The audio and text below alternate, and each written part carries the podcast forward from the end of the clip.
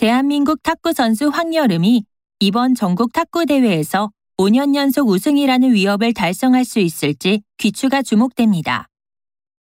각종 청소년 대회에서 메달을 휩쓸며 국내외에 많은 시선을 모은 황 선수는 지난 4일 준결승전 경기에서 뛰어난 활약을 펼침으로써 탁구 여왕으로서의 저력을 과시했습니다. 황여름 선수는 연이은 우승으로 많은 이목이 집중된 것이 조금은 부담스럽기도 하지만 가족과 팬을 생각하며 최선을 다했다고 하며 이날 시합에 대한 감회를 밝혔습니다.